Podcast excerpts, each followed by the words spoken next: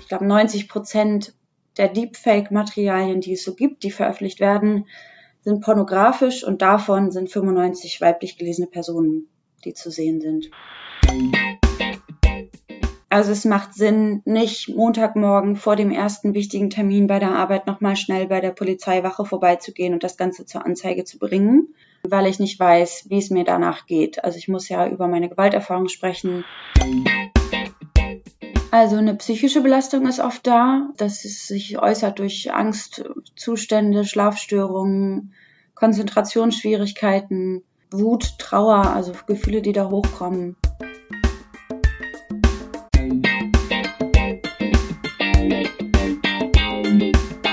Hallo und herzlich willkommen zum Yeet Podcast, dein Podcast zu Glaube, Kirche und Spiritualität in den sozialen Medien.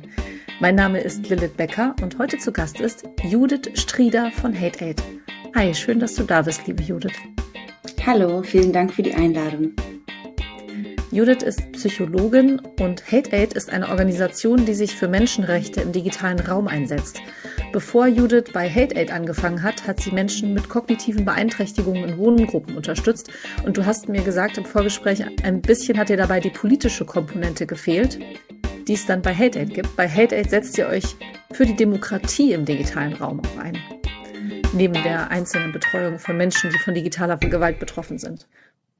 Heute äh, möchte ich mit dir darüber sprechen, was digitale Gewalt überhaupt ist, wer davon betroffen ist und wie ihr als Organisation Betroffenen helfen könnt.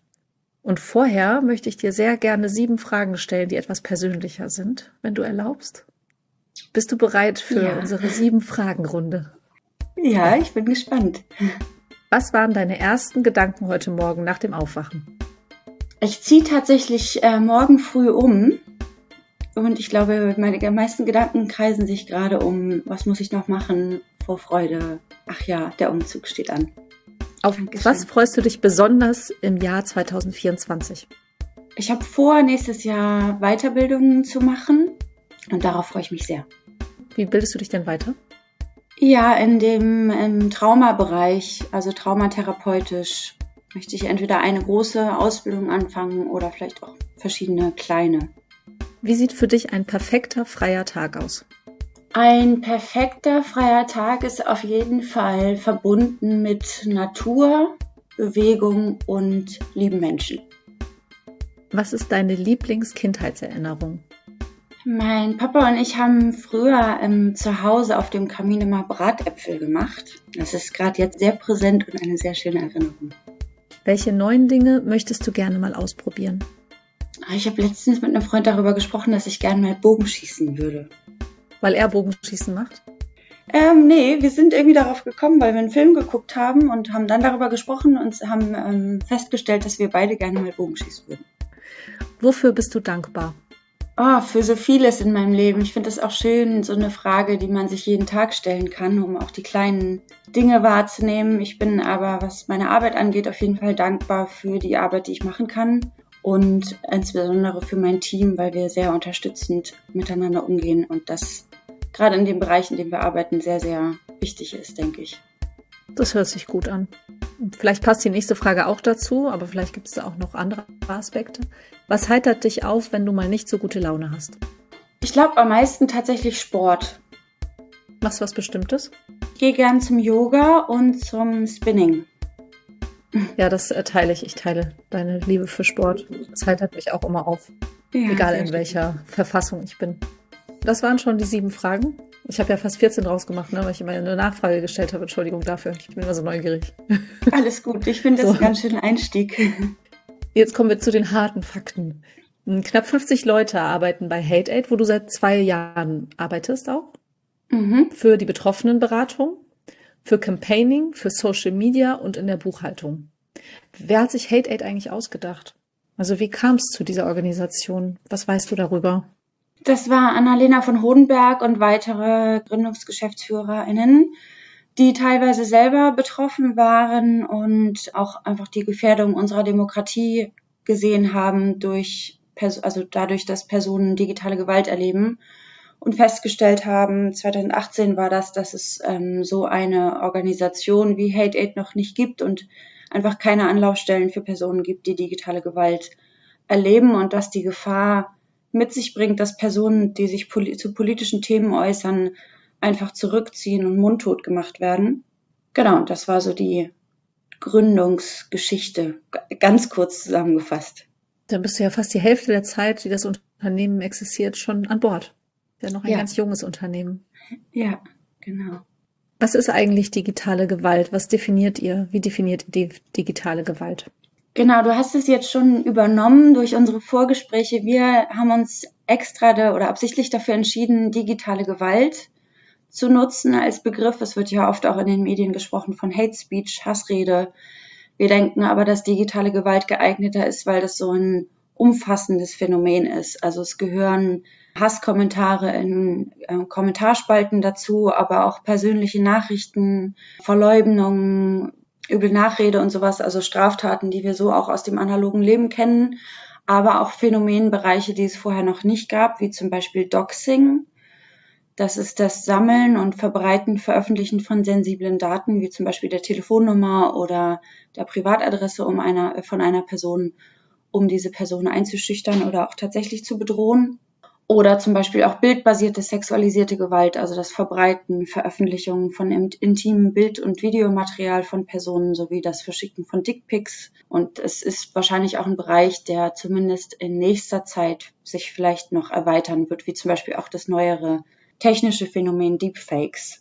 Merkt ihr das schon, dass das so ist? Dass eher Bereiche dazukommen? Ja, also und dass ja, dieser Bereich sich auch ausweitet? Ja, auf jeden Fall. Also Deepfakes meinst du? Ja. Ja, auf jeden Fall. Wie viele Betroffene habt ihr, die sich bei euch melden eigentlich so an, in der Woche oder im Monat?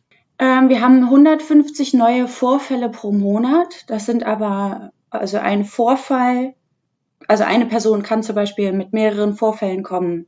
Das heißt, 150 Vorfälle sind Neuklienten, also von Neuklientinnen und alten Klientinnen, also Klientinnen, die schon bei uns angebunden sind.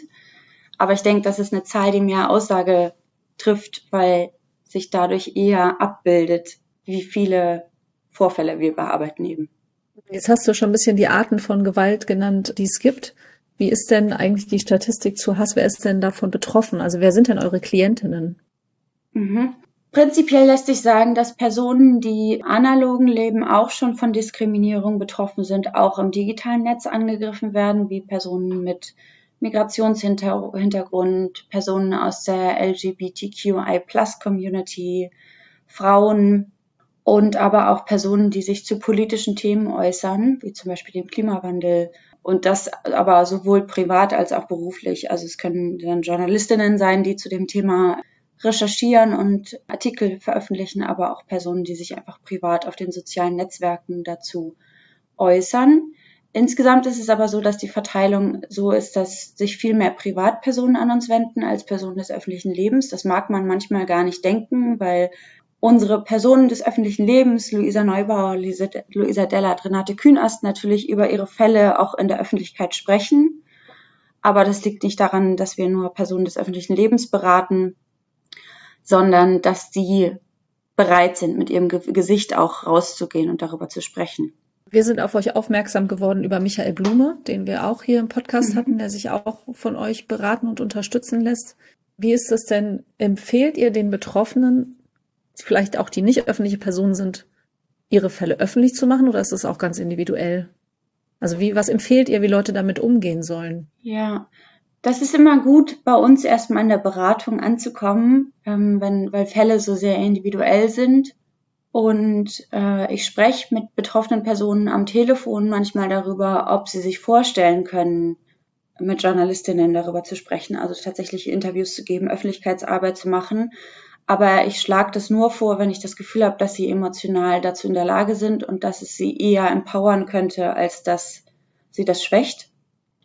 Und empfehlen würde ich gar nichts. Also ich würde einer Person nichts empfehlen und ich würde noch viel weniger empfehlen, dass das immer für alle Personen der richtige Weg ist. Ich denke, es ist viel, viel wichtiger, dass es der Person gut geht und dass die Person sich stabilisiert, wenn sie belastet ist, als dass ich sagen würde, es ist immer richtig, in der Öffentlichkeit darüber zu sprechen. Okay, mit, mit welchen Fragen kommen denn dann die Leute? Ich hätte mir jetzt so vorgestellt, ähm, dass ich möglicherweise fragen würde, was, was soll ich tun? Mhm. Da, das ist ja nur so eine sehr offene Frage und wenn du mir die Frage stellst, kann ich schon auf jeden Fall eine Antwort geben, die eigentlich immer gilt. Also es ist immer wichtig, dass die Person erstmal guckt, was sie braucht, damit es ihr gut geht. Das kann sein, sich äh, Unterstützung zu suchen im, so im sozialen Netzwerk, also mit Personen darüber zu sprechen, die sie schon kennt, mit der Freundin oder Freunden oder Familie oder wem auch immer.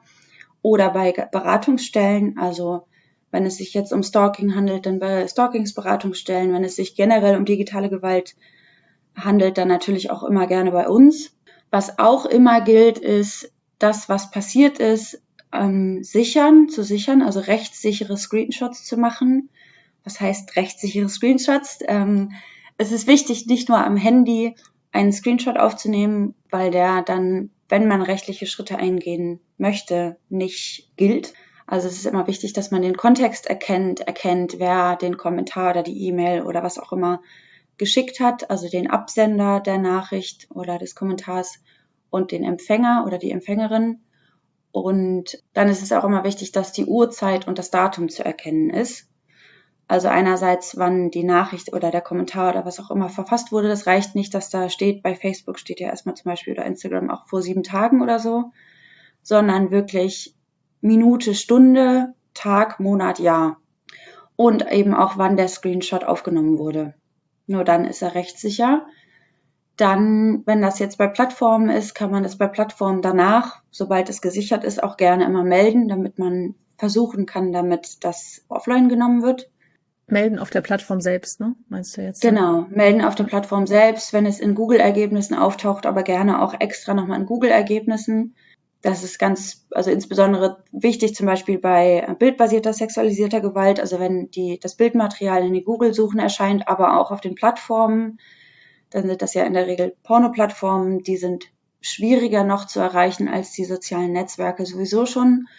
Und wenn es dann von den Google-Ergebnissen in den Google-Ergebnissen schon nicht mehr auftaucht, dann ist schon mal viel gewonnen, selbst wenn es noch auf den Plattformen zu finden ist. Genau, das sind so allgemeine Handlungsstrategien, die man eigentlich immer befolgen kann. Ja. Und du hast gesagt, jeder Fall ist sehr individuell, aber gibt es vielleicht was, was du beobachtest in deinen Beratungen, wo sich doch vieles ähnelt in dem, was passiert? Also es ähnelt sich schon häufig, dass Menschen eigentlich fast immer tatsächlich belastet sind dadurch, in welcher Form auch immer sich das äußert oder das Ausmaß ist natürlich auch individuell.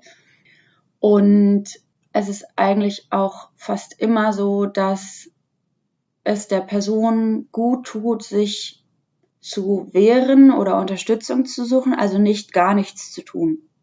Aber mit Personen, die, die das einfach ignorieren und sich nirgendwo Unterstützung suchen, spreche ich natürlich auch nicht. Mm, ja, klar. Was ist das für eine Belastung, die du wahrnimmst? Also, was macht diese Belastung aus? Du hast ja gesagt, die Personen sind belastet. Mm, also eine psychische Belastung ist oft da, dass es sich äußert durch Angstzustände, Schlafstörungen, Konzentrationsschwierigkeiten, Wut, Trauer, also Gefühle, die da hochkommen.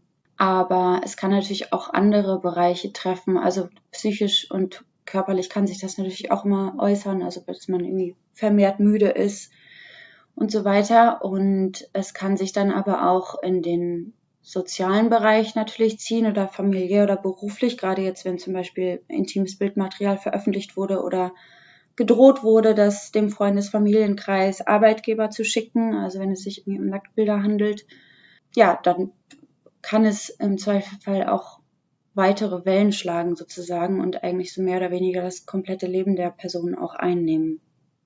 Und was auch immer ein Aspekt ist, der immer noch finde ich, viel unterschätzt wird, ist die analoge Sicherheit. Also dass es auch immer ins analoge Leben überschwappen kann sozusagen. Also gerade wenn jetzt die Privatadresse von einer Person vielleicht veröffentlicht wurde oder wenn eine Person gestalkt wird, dann ist es oft auch analog und digital, dass sich Personen irgendwie nicht mehr raustrauen oder nicht mehr sicher fühlen, dass oft nicht nur so ein eigenes Sicherheitsgefühl ist, sondern tatsächlich auch eine reale Angst und auch eine reale Bedrohung.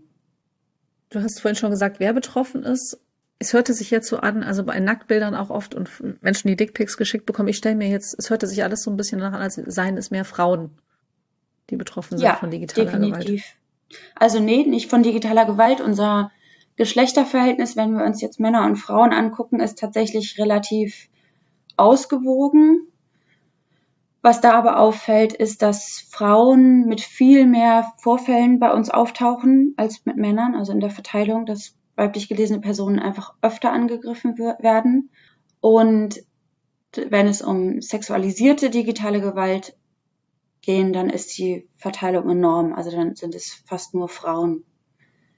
Also jetzt bei Deepfakes zum Beispiel, ich glaube 90 Prozent der Deepfake-Materialien, die es so gibt, die veröffentlicht werden, sind pornografisch und davon sind 95 weiblich gelesene Personen, die zu sehen sind. Und das kann man auch generell so sagen. Also wenn Frauen angegriffen werden, dann geht es viel mehr unter die Gürtellinie. Es sind sexistische Kommentare, sexualisierte Gewalt, Vergewaltigungsfantasien und so weiter. Es geht auf den Körper, auf die Emotionalität der Frau. Familienmitglieder werden bedroht, also so die vermeintlichen Schwachstellen und Männer oder männlich gelesene Personen werden eher bedroht und angegriffen. Genau, das, das ist auf jeden Fall ein sehr deutlicher Unterschied. Männlich gelesene Personen werden eher bedroht und angegriffen auf nur persönlicher Ebene, aber Familie wahrscheinlich auch häufiger meine. Zumindest. Ja. Bei Michael Blume ja. war es, glaube ich, auch so. Ja, das, also ich denke, das ist immer ein, ein Mittel, um die Person da zu treffen, wo es ihr vielleicht sogar noch mehr wehtut, als wenn sie selber angegriffen wird, wenn eben Frau, Kinder, wer auch immer, also Familienangehörige bedroht werden. Und du hattest gesagt vorhin, dass das den meisten Leuten gut tut, wenn sie sich wehren können. Was beinhaltet dieses Wehren, außer zum Beispiel das auf, zu melden auf der Plattform und in der Google-Suche zu melden oder anzuzeigen? Also mit so Counter-Speech, das heißt, ich reagiere auf Kommentare, muss man sehr, sehr vorsichtig sein. Wir raten nicht davon ab, auf gar keinen Fall. Aber es ist wichtig, dass der, dass der Tonfall sachlich bleibt, dass man in relativ kurzen Sätzen seine also Stellung bezieht und dass man da eben nicht in eine hitze, hitzige Diskussion ähm, einsteigt, vielleicht sogar noch selber beleidigt. Das ist ganz, ganz wichtig, aber das kann auch gut tun ähm, oder ein Statement zu verfassen auf dem eigenen Social Media Account und einfach sich, ja, sich klar zu positionieren.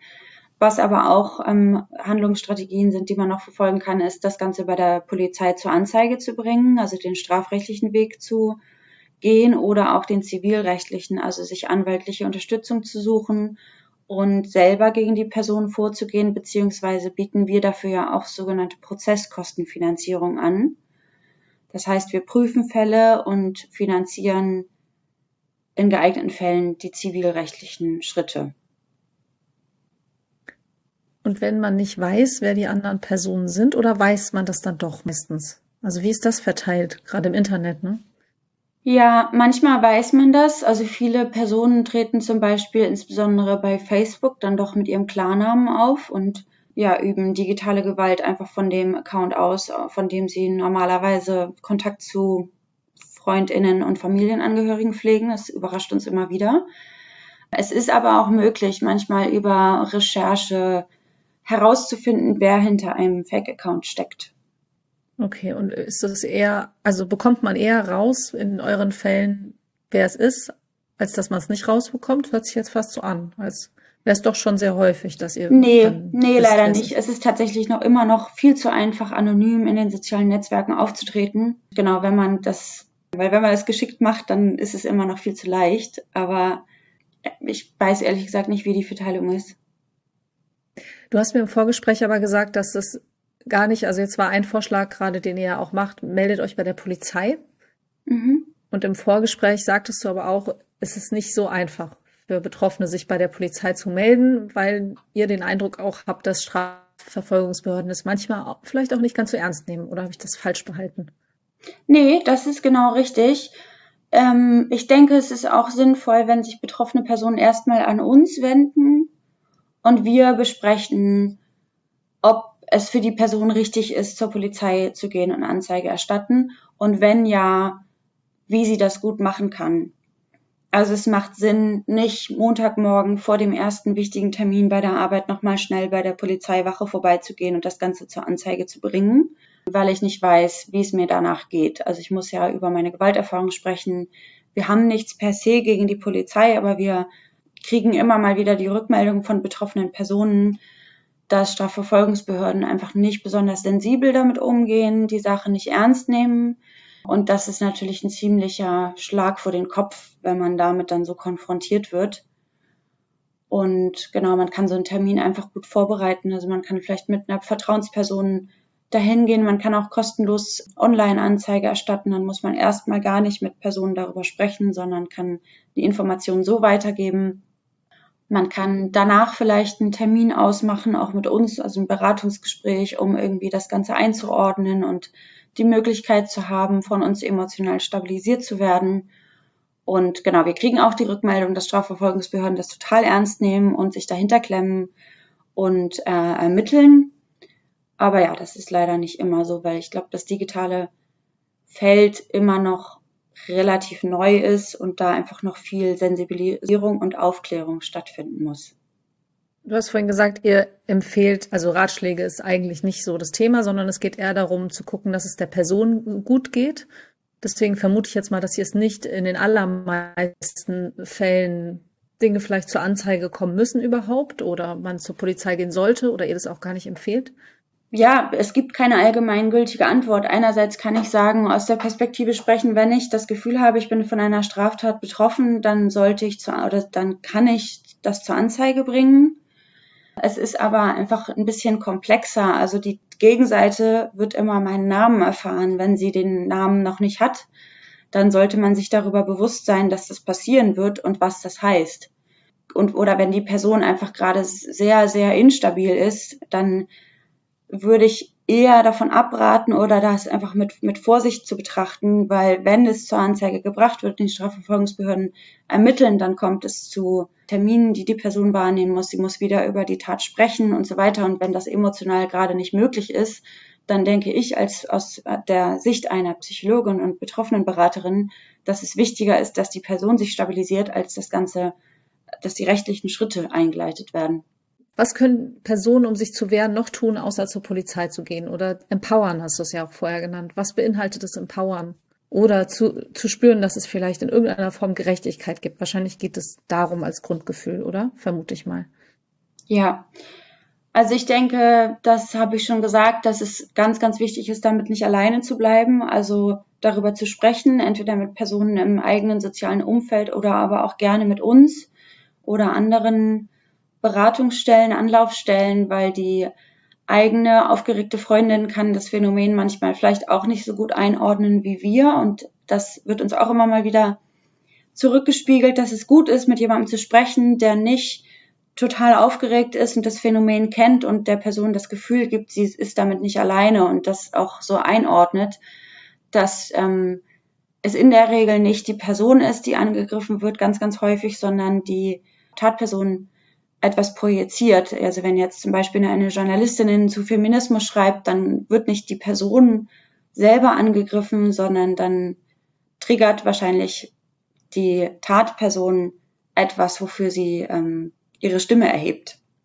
Was auch helfen kann, ist, sich Communities zu schaffen. Also das ist, deswegen sind die sozialen Netzwerken eigentlich auch so wertvoll, weil sich eben viele verschiedene Communities in den sozialen Netzwerken finden und austauschen und connecten. Was auch empowernd sein kann, ist in der Öffentlichkeit darüber zu sprechen, also sich für das Thema dann einzusetzen, stark zu machen und mit der eigenen Geschichte sozusagen rauszugehen und damit auch anderen betroffenen Personen zu zeigen, du bist damit nicht alleine, das ist kein Einzelfall sozusagen, was auch immer, also bildbasierte sexualisierte Gewalt oder auch einfach in den sozialen Netzwerken angegriffen zu werden, das geht in der Regel auch ganz oft anonym. Also man muss nicht gleich mit seinem Klarnamen und Gesicht an die Öffentlichkeit gehen, sondern kann auch mit Journalistinnen über seine eigene Geschichte sprechen.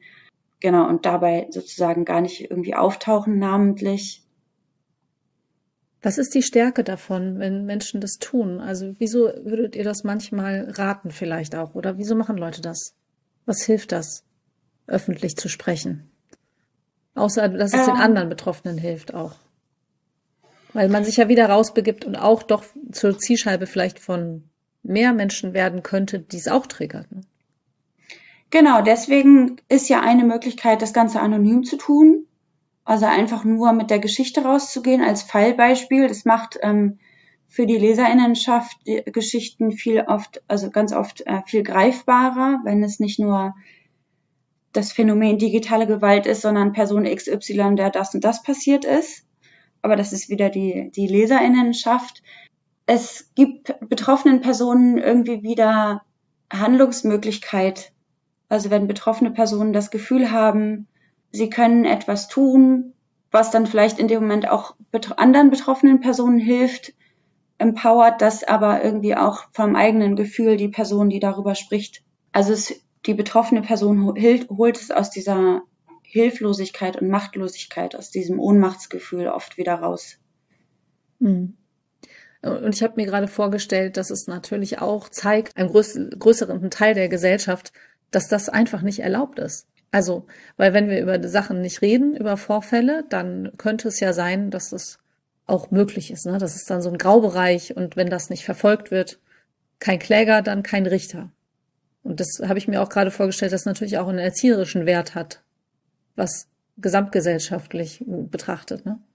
Ja, richtig. Wenn man darüber spricht, dann wird es enttabuisiert und jetzt insbesondere bei bildbasierter oder generell sexualisierter Gewalt nimmt das vielleicht auch für andere Personen so ein bisschen den Charme, darüber zu sprechen, wenn es gibt, äh, wenn es Personen gibt, die darüber sprechen. Mhm. Genau, und es schafft auch einfach Aufklärung. Also was der, der, das Internet ist kein rechtsfreier Raum. Und ich denke gerade Erfolgsgeschichten, also gerade Geschichten, in denen dann rauskam, die Strafverfolgungsbehörden sind ähm, tätig geworden, die Tatperson wurde gefunden und verurteilt und so weiter. Das hilft natürlich auch anderen Personen, sowohl Mitleserschaft als auch Tatpersonen als auch betroffenen Personen, ja, sich bewusst zu machen, dass das nicht geht und nicht erlaubt ist. Mhm. Du hast gerade von Communities gesprochen. Man könnte sich Communities suchen, die einen auch unterstützen. Und dann mhm. hattest du so eine ganz kurze Pause. Das fand ich interessant. Denn soziale Medien sind ja auch wertvoll. Ne, das äh, war wie so ein bisschen so eine kleine Dissonanz, passt gar nicht zu dem, wofür wir, ja. worüber wir sprechen. Beim Mobbing weiß ich, dass wenn eine Gruppe schweigt komplett, dann ist es ja Zustimmung für den Täter. Und im Internet gilt das ja auch. Also du sagst gerade Communities suchen, das bedeutet auch, wenn ich jetzt nicht betroffen bin, das aber mitbekomme, wie reagiere ich adäquat, wenn ich mitlese? Genau, das ist auch gar nicht so einfach. Da gibt es auch keine allgemeingültige Antwort drauf, aber so Tendenzen oder Richtungen. Und zwar, wenn man, natürlich ist es gut, in die Gegenrede zu gehen, auch wenn man selber nicht angegriffen wurde. Man sollte sich aber darüber bewusst sein, dass man dann zur, zur Zielscheibe wird. Was auch hilft, ist, wenn eine Person angegriffen wird, nicht sozusagen gegen die Person, die angreift, zu argumentieren, sondern einfach statt einem Gegenargument gegen die Tatperson, sage ich jetzt mal, einfach ein positives Kommentar zu formulieren, was einfach so ein bisschen so die Gegenseite ja ähm, darstellen kann. Oder auch, wir nennen das digitale Zivilcourage, also alles davon, der betroffenen Person eine direkte Nachricht zu schicken und irgendwie zu sagen, ich habe das gelesen und es tut mir leid und du bist nicht alleine, ich bin irgendwie da oder solidarisiere mich mit dir das hilft tatsächlich betroffenen Personen sogar noch mehr, als wenn man in der Kommentarspalte dann auch mitschreibt. Okay, weil es dann nämlich immer weitergehen könnte in der Kommentarspalte, meinst du? Also das genau. ist, wenn es dann öffentlich ist, dann, weil ihr auch empfehlen würdet, knappes Statement und nicht zu sehr eingehen in die Diskussion, ne? sich nicht mitreißen ja, lassen. Genau. Wie kann Hate Aid Betroffenen eigentlich genau helfen? Also wir haben jetzt, du hast gesagt, die können bei euch anrufen. Also ihr habt Sprechzeiten, ihr habt eine Internetseite, wo man sich melden kann. Und dann habt ihr, du hast gesprochen von äh, Klientinnen, glaube ich, ne? Mhm. Die manche habt ihr dann vielleicht einmalig, aber einige kommen auch mit mehreren Vorfällen. Wie weit geht eure Beratung und Begleitung? Mhm. Mhm. Kann vielleicht noch mal so einen kurzen Überblick geben. Also generell kann man uns erreichen per Telefon, per Chat und per E-Mail. Wir haben drei offene Sprechstunden pro Woche per Telefon und zwei per Chat. Da erreicht man uns direkt, also gerade auch im akuten Notfall. Das heißt, man kann uns von Montag bis Freitag irgendwie an einem Kanal immer direkt erreichen ähm, oder eben auch per E-Mail natürlich jeden Tag. Also von Montag bis Freitag arbeiten wir. Wir bieten keine 24-Stunden-Dienste an. In der Regel sind wir aber relativ schnell mit der, mit der Beantwortung der Erstanfragen. Genau, und dann entscheidet die Klientin oder der Klient in der Regel das Medium, über die, über das er oder sie kommunizieren möchte. Also es kann auch sein, dass eine Person sich im Chat meldet und wir danach am Telefon miteinander sprechen. Persönliche Beratungsangebote äh, bieten wir gar nicht an. Und dann ist es auch wieder sehr unterschiedlich. Also viele Personen sprechen einmal mit uns und sind dann bei uns angebunden und haben dann E-Mail-Kontakt mit uns. Und es ist auch sehr unterschiedlich. Also es kommt ja auch darauf an, ob Personen immer wieder angegriffen werden, weil sie einfach beruflich ähm, in den sozialen Netzwerken unterwegs sind oder ob einer Person das einmal passiert ist und sie das einfach kurz einordnen möchte, aber keine weiteren rechtlichen Schritte gehen möchte, dann bleibt es ein relativ kurzer Kontakt. Wir haben aber auch Personen, ja, die einfach Langklientinnen sind, die wir immer wieder ähm, in Prozesskostenfinanzierung zum Beispiel unterstützen und dann auch während der Zeit bis Prozesse fertig sind, was ja in der Regel sehr, sehr lange dauert, auch emotional immer wieder stabilisieren, also immer mal wieder miteinander sprechen oder uns erkundigen, wie es der Person geht. Und wir haben Klientinnen, die begleiten wir seit Jahren. Aber auch niemals persönlich, sondern immer über digitale Kanäle. Ja. Das ist eine Regel für Hate Aid, weil? Ähm, zum Schutz der mitarbeitenden Personen tatsächlich. Ja. Hat sich bewährt, ja. Okay. Dankeschön. Ich hatte das eingangs zitiert. Du hast in dieser Wohngruppe gearbeitet, ne? Dann hatte mhm. dich, was dir gefehlt hatte, war so eine politische Dimension. Im Vorgespräch hast du auch gesagt, es ist eigentlich leichter, einzelnen Leuten zu helfen, als politisch was zu bewegen. Mhm. trotzdem ist es was, was du dir wünschst. Mhm. Und das, was Hate Aid auch anstrebt, neben dieser betroffenen Beratung und den 150, circa 150 Vorfällen, die ihr so pro Monat habt, wollt ihr auch politisch etwas bewegen und ihr setzt euch für digitale Demokratie ein, also für Demokratie im Digitalen. Was bedeutet das? Also was sind da die Themen, an denen ihr, wo ihr versucht, etwas zu bewegen? Und wie macht ihr das? Mhm. Also auf gesellschaftlicher Ebene tun wir das durch Workshops und durch Öffentlichkeitsarbeit, Öffentlichkeitsarbeit, also dass wir einfach über das Thema sprechen und das Thema in den Fokus rücken, dass einfach mehr Personen, sowohl betroffene Personen, wissen, was sie tun können, wie sie sich selber helfen können und dass sie sich Unterstützung suchen können, dass aber auch, ja, dass, dass einfach mehr Aufklärung in der Gesellschaft zu dem Thema stattfindet. Ähm, und auf politischer Ebene wünschen wir uns, dass die Plattformen mehr in Verantwortung gezogen werden, dass die Gesetze, die es teilweise schon gibt, einfach umgesetzt werden, bei den Strafverfolgungsbehörden zum Beispiel geben wir auch Workshops, halten Vorträge, auch bei anderen Beratungsstellen und so weiter. Also es sind die verschiedenen Aspekte, die hoffentlich dafür sorgen oder teilweise auch schon dafür gesorgt haben, dass sich an den Rahmenbedingungen einfach für die betroffenen Personen etwas ändert. Ihr erzählt bei Strafverfolgungsbehörden aus von euren Erfahrungen. Was bedeutet das denn, dass ihr das macht? Wieso macht ihr das? Und also ist ja toll, dass die euch fragen, ne? würde ich jetzt erst mal sagen. Weil ihr ja, wie die Vermittler seid, so Mediatoren zwischen Betroffenen und dann den Behörden. Ähm, wir geben Works Workshops bei Strafverfolgungsbehörden und ich denke, das ist gut und wichtig, damit ähm, ja Personen einfach wissen, was so die Besonderheiten dieses Phänomens sind und auch wie es aus der betroffenen Perspektive sind. Also wir sind da natürlich auch immer erheben unsere Stimme für die Betroffenen bei Fachpersonal informieren darüber, wo ihnen besser geholfen werden kann und wie das vielleicht auch, wie es Personen gibt, die digitale Gewalt erleben.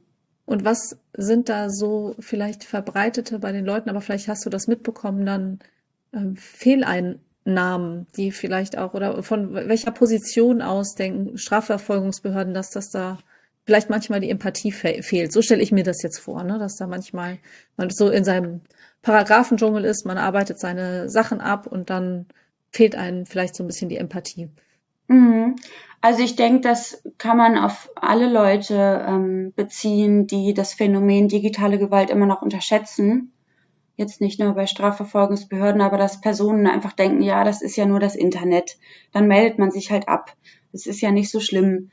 Oder die Bedrohung ist nicht, nicht real, nicht an, kann sich nicht in dem analogen Leben, ins analoge Leben bewegen, was tatsächlich ein äh, Trugschluss ist, weil die, für die Psyche ist es nicht zu unterscheiden, ob ich analog oder digital angegriffen werde. Also die psychische Belastung kann nach einem digitalen Angriff genauso groß sein, wie wenn mir eine Beleidigung ausgesprochen wird oder das im, im realen Leben passiert und auch die Angst, die das auslöst oder die depressiven Symptomatiken oder sowas. Also die psychischen Folgen können genauso massiv sein und vielleicht sogar noch schlimmer. Also wenn jetzt zum Beispiel Personen Nacktbilder herumzeigen, also in, in einem Freundeskreis oder in einer Klasse oder so, dann ist das immer noch was ganz anderes, als wenn das veröffentlicht ist. So genauso wie auch die Bedrohung in, in der Kommentarspalte lesen und sehen halt viel, viel mehr Menschen, weil es eben das Internet ist und sozusagen dadurch ein öffentlicher Raum. Und es ist auch diese Unkontrollierbarkeit. Also ich weiß nicht, wer das alles sieht, wer das gelesen hat, wer mich dann vielleicht auch wiedererkennt auf der Straße. Es ist so ein ganz, ja, nicht einordnen, einordnenbare Bedrohung. Und wie wir auch alle auch wissen, vergisst das Internet nicht. Also wir wissen auch nicht, wer sich Content runterlädt, wieder hochlädt. Also genau, es ist tatsächlich kann sogar noch schlimmer sein, als wenn das im analogen Leben passiert. Und abmelden vom Internet geht nicht. Nicht so richtig, ne? Naja, ähm, wir leben in einem digitalen Zeitalter. Natürlich kann man sich nicht im Internet bewegen oder nur, nur anonym oder nur still mitlesen, aber das ist ja, da wollen wir uns ja gerade gegen einsetzen, dass Personen das tun müssen. Also in Akutfällen raten wir dazu, dass es gut ist, sich vielleicht in einem äh, Shitstorm erstmal drei Tage offline zu schalten und die sozialen Netzwerke einer anderen Person zu übergeben, die da irgendwie ab und zu mal reinschaut und auch Inhalte sichert und so weiter. Aber wir wünschen uns eigentlich, dass sich vor allem Journalistinnen, Aktivistinnen und so weiter, aber auch Privatpersonen nicht einfach abmelden müssen und zurückziehen müssen, sondern dass ähm, genau sich die ganzen anderen Dinge ändern, über die wir schon gesprochen haben.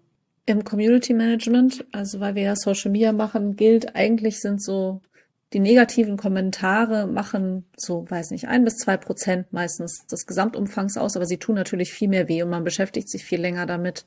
Du hast ja auch vorhin, hatten wir kurz darüber gesprochen, die sozialen Medien sind auch wertvoll. Mhm. Der, der Schmerz ist aber natürlich riesengroß und das soll das überhaupt gar nicht wegreden ist das aber vielleicht auch ein Aspekt, der für den, so stelle ich mir das jetzt vor, den ihr euch einsetzt, dass das eben das Internet ein, ein friedlicher Raum ist, wo die guten Stimmen immer mehr sind als die, die bösen Stimmen. Um das jetzt mal so dualistisch zu vereinfachen, ne? Aber ja, die definitiv. Gewalt. ja. Also ja, wenn unsere Arbeit gut läuft, dann ist ja genau das das Ergebnis, also dass TäterInnen zur Verantwortung gezogen werden und die Personen, die sich im sachlichen Diskurs befinden, ja, stabil genug bleiben, um dort zu bleiben und zu sein. Und vielleicht auch Täterpersonen da bleiben und keine Täterpersonen mehr bleiben müssen. Mhm. Ah, Rezo Resozialisierung. Ist das auch ein Thema?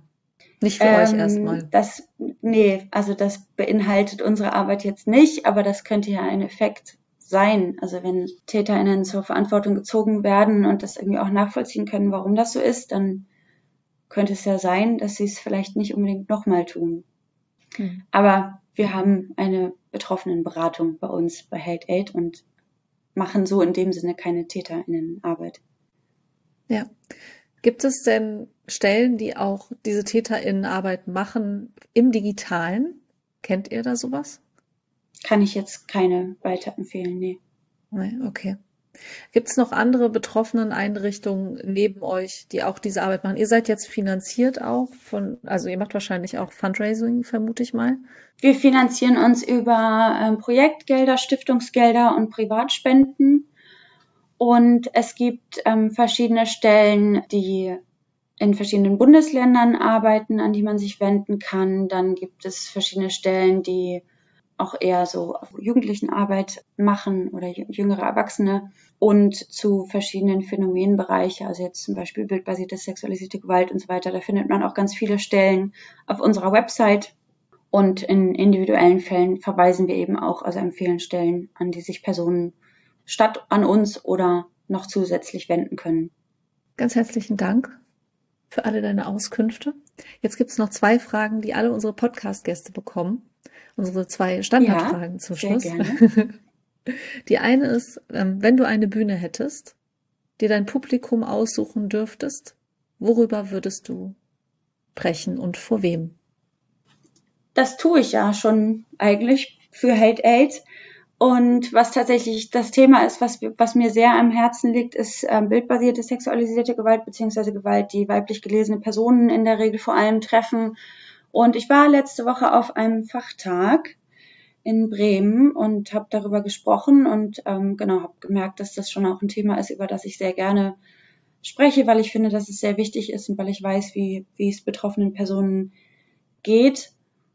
Und wenn ich mir das Publikum aussuchen dürfte, mh, natürlich ist es angenehm, vor einem Publikum zu sprechen, das mir sehr wohlgesonnen ist, also interessiertes Fachpersonal, vielleicht Personen, denen das selber schon mal passiert ist, denen das irgendwie nützt, nutzt, mich sprechen zu hören. Ich fände es aber auch gut, wenn sich das Personen anhören, die denken, das gibt es gar nicht. Oder ja, TäterInnen-Personen zum Beispiel, die da relativ wenig Empathie für haben und ja, bis jetzt vielleicht auch eher nicht freiwillig zu solchen Vorträgen kommen würden. Ja, das wäre cool, ne? Wenn sich manche ja. Leute das mal anhören müssten. Die zweite Frage ist ein bisschen selbstbezogen. Wir haben aber natürlich auch viele Gäste so aus dem kirchlichen Bereich, deswegen haben wir die mit drin. Der Hashtag digitale Kirche. Was könnte der bedeuten? Ah, spannend. Ich kann mir vorstellen, dass so die kirchliche Arbeit noch nicht so digital ist und dass es cool wäre, junge Leute zu erreichen und dass das vielleicht die Idee dahinter ist, die Kirche in die digitale Welt zu bringen. Ja, danke schön. Tolle Definition. Gefällt mir. Ist auf jeden Fall die Idee von Yid. Deswegen Dankeschön, dass du alle Fragen mit mir besprochen hast, dass du deine Erfahrungen und deinen Alltag geteilt hast ein bisschen mit uns, mit den HörerInnen und mit mir. Jetzt kommt gleich hier noch der Folgehype, also bleibt noch dran. Vielleicht guckt ihr mal auf jeet.de-newsletter, da bekommt ihr unsere Newsletter mit Social Media Tipps und Tricks, Neuigkeiten aus dem Netzwerk und der jeweils neuesten Yeet Podcast Folge, die ihr natürlich auch bekommen könnt, wenn ihr den Podcast abonniert. Viele liebe Grüße an euch und auf Wiederhören und auf Wiedersehen, liebe Judith, und ganz viel Glück beim Umziehen und für deine Arbeit und bei allem, was du machst. ja. Dankeschön und nochmal Dankeschön für die Einladung. Danke, dass du ihr gefolgt bist.